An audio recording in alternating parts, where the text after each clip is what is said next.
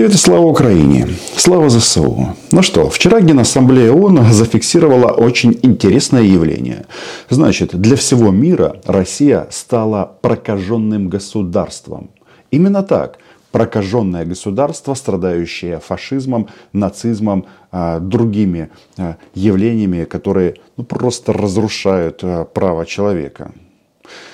И в России по этому поводу пока смеются, по поводу словосочетания права человека. Ну, зря. Потому что вся вот эта вот а, машина карательная российского государства будет направлена против российских граждан.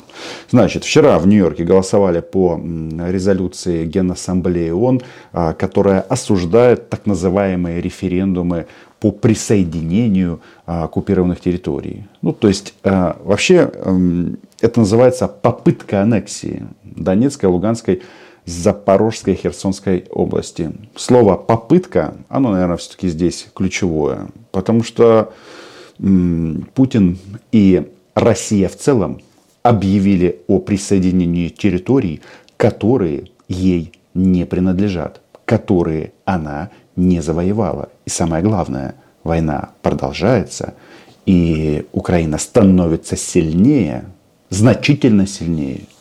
Российская доблестная вторая запасная армия мира занимается тем, что ставит в строй танки 60-х годов.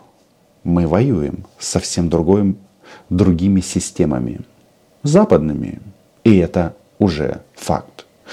Значит, кто а, проголосовал как а, за эту резолюцию по присоединению, как они говорят? Да, нет, на самом-то деле это попытка аннексии. Еще раз, попытка – это незаконченное действие. Это не так, как с Лениным, который создал Украину, как говорит Путин. Даже если согласиться с этим тезисом, то это законченное действие. А тут попытка аннексии. Разница ключевая. Подписывайтесь, кстати, на мой YouTube канал, оставляйте несколько комментариев. Называем здесь вещи своими именами. Значит, Генеральная Ассамблея. Счет 143 5 в нашу пользу. 143 государства судило это действие. 5 проголосовало за Рашу. Кто это?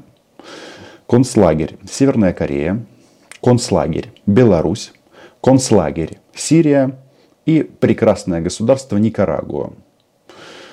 Мы про, про эту страну знаем не так много, она в Латинской Америке, и они голосуют на стороне России не потому, что любят россиян, потому что у них там слишком развиты вот эти антиамериканские настроения. И этим летом Артега, это их глава, даже разрешил ввести российские войска на территорию Никарагуа, чтобы ну, шугануть американских партнеров. И вроде бы тут э, мы должны как-то запереживать за американский народ, с другой стороны, не надо. Почему не надо? Потому что, чтобы что-то ввести Никарагуа, это что-то, в данном случае, войска, нужно иметь. Значит, а почему я говорю, а, что Россия становится государством прокаженных? Потому что за последние 8 лет произошло следующее. Вот а, давайте-ка вспомним. Четыре, четыре Ой, почему 4? 8 лет назад, когда была попытка аннексии Крыма, 18 а, марта 2014 года. Так? Было подобное голосование в Генассамблее. И тогда на стороне России было, знаете сколько? Целых 10 государств. И давайте-ка посмотрим, для кого вот эти российские преступления стали перебором. Значит, а, в 2014 году осуждали аннексию Крыма 100 государств, воздержалось 58 против 11. И вот э, смотрим, кто сделал шаг к переходу на светлую сторону. Армения, Боливия, Венесуэла, Зимбабве, Куба и Судан. Но сразу хочется сказать, а Венесуэла-то куда? А я знаю ответ.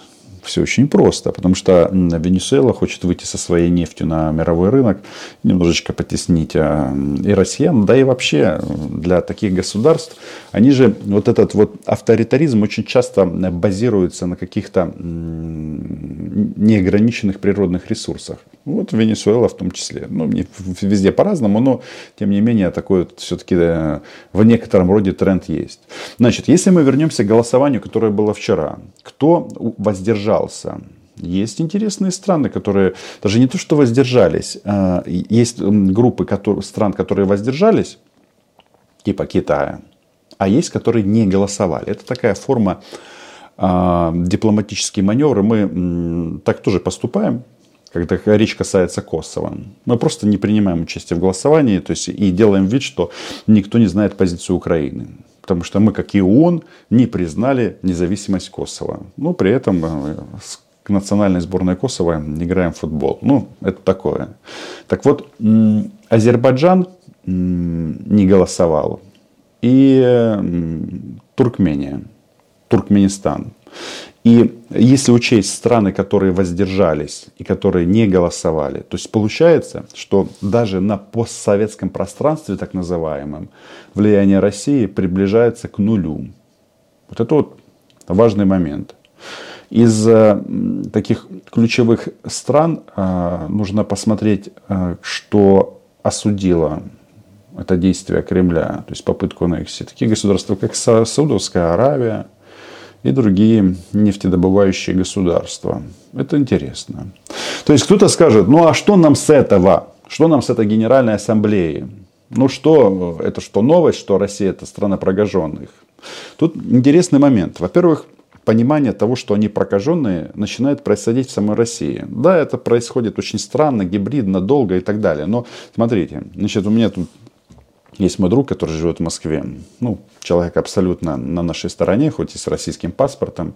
И вот он мне после вот этих вот двух дней ракетных обстрелов Украины, а у них сейчас изменилась в телевизоре парадигма, они прямо нон-стоп показывают кадры, как наносятся ракетные удары по гражданской э, инфраструктуре, короче, по нашим городам.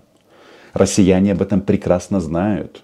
Что делает Кремль в данном случае? Они пытаются ну, совсем расчеловечить россиян, чтобы у них вообще не было никаких эмоций, чтобы они как вот эти, как бараны, э, мычали и все время поддерживали Путина, что бы он ни делал. Так вот, соседка моего друга, она сказала следующее.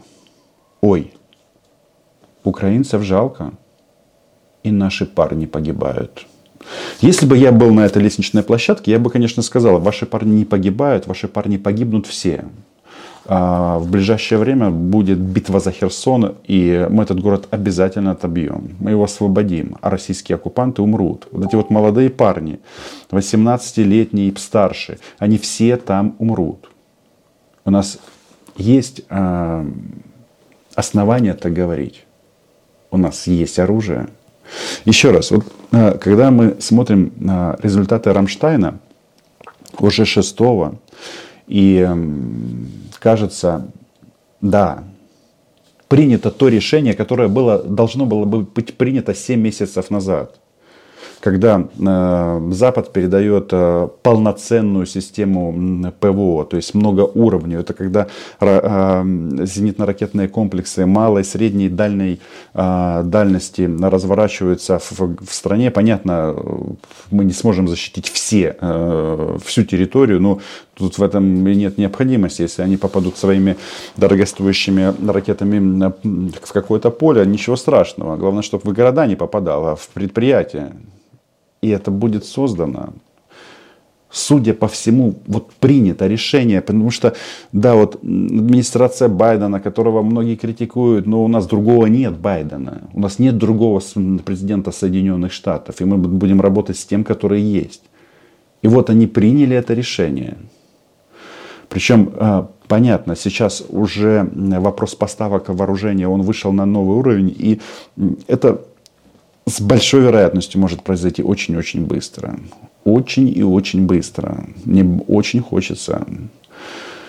А, кстати, россиянам нон-стоп Ольга Скобеева показывает несколько кадров, как ракета попадает по пересечению последствия удара по пересечению бульвара Тараса Шевченко и эм, улицы Владимировской. Это центр города. Я там проезжаю, вот как выезжаю в центр, постоянно поезжаю по, по этому, по, через это место. И вот им демонстрируют россиянам удар по нашему прекрасному стеклянному мосту. Это типа месть, месть за Крымский мост. Хотя это ничего подобного, это не месть. Они, э, они атакуют э, гражданскую инфраструктуру для того, чтобы заставить Украину сдаться. Идиоты. Это ж надо, как это, э, как, как можно не понимать а, Украину. Эти люди еще к нам в братья, в братья просятся, набиваются.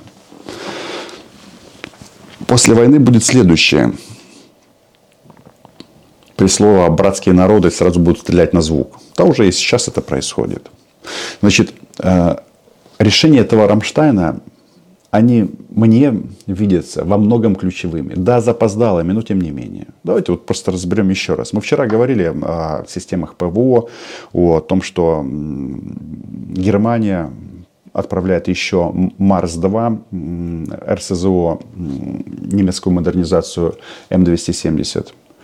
О том, что у нас еще будут плюс 4 Панцерхаубиц 2000. Это прекрасная немецкая гаубица. А вот сегодня э, начала поступать информация о том, что наши французские партнеры тоже э, решили не пасти задних. Значит, что ракеты и противо, для уничтожения воздушных целей, плюс еще 6 цезарей. И появилось такое интересное сообщение, оно еще не зафиксировано как-то на бумаге, но э, семья Хаймерсов пополнится французской модернизацией комплекса М270. Он называется ЛРУ М270. Ну, то есть это по сути, той же, тот же Хаймерс, только с двумя, не с шестьюмя ракетами, а с двенадцатью, то есть там два этих пакета, тоже на гусеничном ходу. И вот они нам передают, э, как это называется, дивизион, э, если я не ошибаюсь, который состоит из трех машин. И что интересно, это модернизированная версия, а у самих французов таких, знаете сколько? 12. И три они вроде как нам передают. Это важно. Это очень интересное явление. Далее. Мы тут немножечко переживали за наших военных, э, что зима близко, а где зимняя военная форма. Так вот, э, теперь становится понятно, что украинские солдаты будут ходить в э, форме стран НАТО. Это не только Испания, Дания и другие мы будем ходить в канадской военной форме. Потому что канадский пакет помощи 47 миллионов долларов, что это включает в себя? 500 тысяч комплектов зимней одежды. Что меня радует, что я знаю как минимум нескольких украинских дипломатов, которые принимали а, в этом участие, и нашему посольству в Канаде большой привет. Аллас, тебе персонально. Там же, кстати, кроме военной формы, там еще специальные у нас системы, как же это, значит, а, значит, у нас там артиллерийские снаряды и всякие приблуды для связи, оптика и так далее. Но то, что армия Украины будет э, похожа на армию Канады, только больше и сильнее, это факт. Я бы вот еще раз зафиксировал вот этот вот расклад. То есть Мордор, Российская фашистская федерация, страна прокаженных, которую возглавляет бывший торговец газа Владимир Владимирович Путин, которая расконсервирует танки Т-60, столкнется на поле боя вот с такой страной, с таким вот оружием.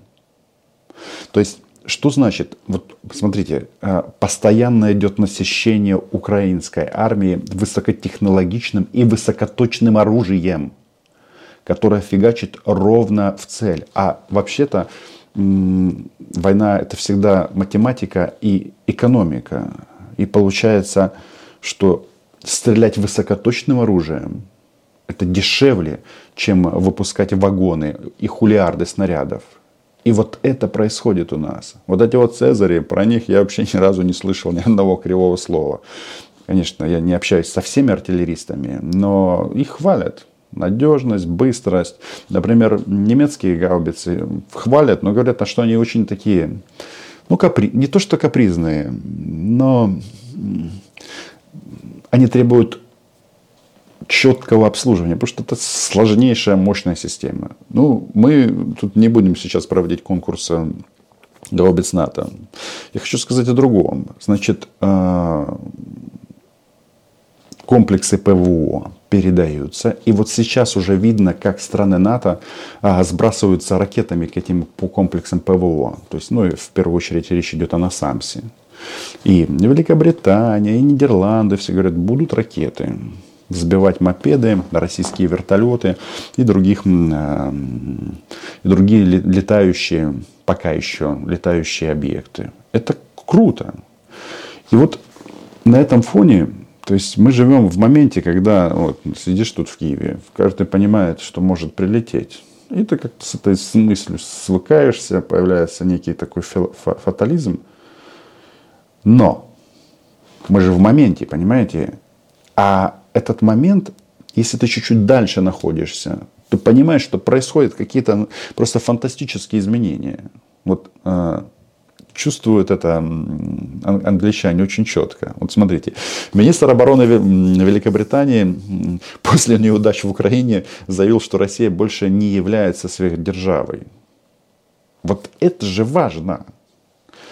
Причем э, они троллят россиян не в первый раз. Во-первых, еще раз, на этом Рамштайне было объявлено, что будут поставки техники, оружия э, и финансовая поддержка столько, сколько это потребуется. И англичане раньше троллили, мы будем помогать э, столько, пока последний российский танк не будет оттянут украинскими трактор, тракторами и тракторными войсками. И вот сейчас э,